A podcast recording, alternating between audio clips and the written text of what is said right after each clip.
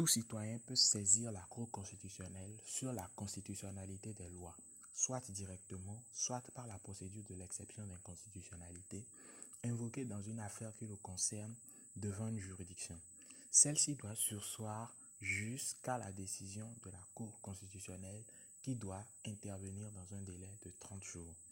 C'est ainsi que l'article 122 de la Constitution béninoise consacre l'ouverture du prétoire du juge constitutionnel aux citoyens lambda. C'est d'ailleurs l'une des particularités du système de, de, contrôle de constitutionnalité des lois au Bénin. Cependant, plusieurs citoyens se trompent sur le rôle que doit jouer la Cour constitutionnelle en la saisissant dans des finalités qui ne relèvent pas de sa compétence. Je vous propose de découvrir à travers cinq exemples des erreurs fréquentes que les requérants commettent en saisissant le juge constitutionnel. La première requête a fait l'objet d'une décision en date du 5 mars 2020 dans laquelle le juge constitutionnel a déclaré son incompétence suite à un recours portant sur, je cite, l'inconstitutionnalité d'une part de l'utilisation du franc CFA comme monnaie en République du Bénin et d'autre part des accords de coopération monétaire conclus entre le Bénin et la France. Fin de citation. Cette requête soulève une question sur la primauté du droit international sur le droit interne. Mais laissons cette question de côté, puisque le contrôle que demande en réalité le requérant ne peut s'effectuer qu'au regard des accords internationaux signés par le Bénin. Tout comme le Conseil constitutionnel français, dans l'arrêt IVG de 1975, le juge constitutionnel va déclarer dans cet arrêt son incompétence pour traiter du contrôle de conventionnalité. Ce n'est d'ailleurs pas la seule fois où il l'a fait, puisque dans une décision DCC 18202 du 11 octobre 2018, les sept sages avaient déjà adopté une posture pareille concernant les traités de l'UEMOA. La Cour constitutionnelle a également déclaré son incompétence en ce qui concerne les conflits entre les personnes privées, qui sont très souvent portés à son appréciation. Évoquons en deuxième position la décision DCC 20037 dans laquelle la requérante a demandé l'intervention de la Cour constitutionnelle dans un conflit l'opposant à la gérante du marché de Kokoji et au maire de la commune d'Abomey-Calavi à propos de l'attribution de hangars au sein de ce marché. Ce qui constitue le plus surprenant dans cette requête, c'est tout simplement l'absence d'un motif lié à l'inconstitutionnalité d'un comportement ou d'un acte. Autre litige entre personnes privées porté à la connaissance du juge constitutionnel, c'est le charlatanisme.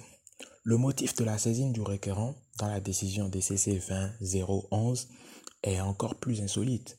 Ici, le requérant saisit la Cour constitutionnelle suite à de présumées pratiques de charlatanisme.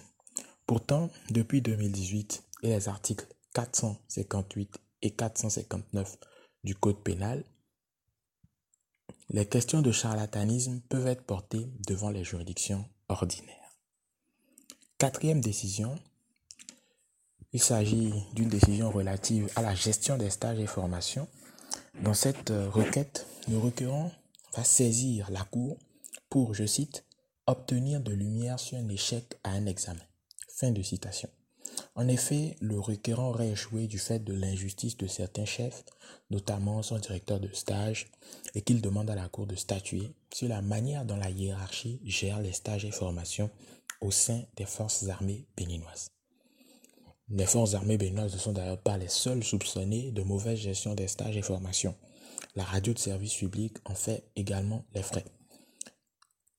On a pour preuve la décision DCC 19513 dans laquelle un requérant a également saisi le juge constitutionnel afin que ce dernier ne déclare inconstitutionnel un programme radio de la chaîne de service public parce que ce programme exploiterait les jeunes stagiaires sans leur verser une rémunération. Ces cinq exemples traduisent ô combien les saisines du juge constitutionnel sont parfois infondées du point de vue juridique. Preuve en est du fait que dans tous les cas précédemment cités, le juge constitutionnel a déclaré son incompétence pour trancher ces litiges sur la base des articles 114 et 117 de la Constitution. En effet, Cette disposition fixe le domaine de compétence du juge constitutionnel. Afin d'éviter que les saisines ne se voient opposer le motif de l'incompétence par la Cour constitutionnelle, je vous propose tout simplement de découvrir son domaine de compétence. S'il est vrai que l'article 122, cité au début, permet aux citoyens de saisir le juge constitutionnel, il n'en demeure pas moins vrai que ces compétences sont limitées. La Cour constitutionnelle est compétente pour déclarer la constitutionnalité a priori et a posteriori des lois.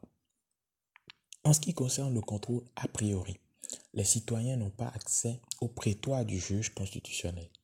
Par contre, pour le contrôle a posteriori, l'article 122 le leur permet.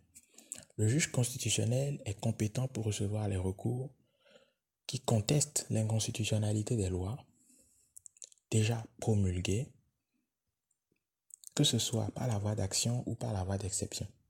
Cette compétence ne lui permet pas d'intervenir dans des conflits entre particuliers qui relèvent de la compétence du pouvoir judiciaire.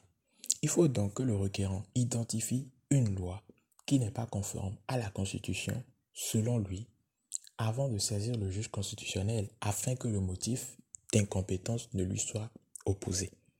Retenons, en définitive, que l'ouverture du prétoire du juge constitutionnel à tous les citoyens ne veut pas dire que le juge constitutionnel est compétent pour trancher n'importe quel type de litige.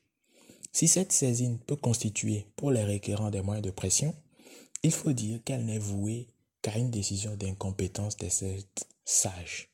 Heureusement que ces décisions ne sont pas susceptibles de recours.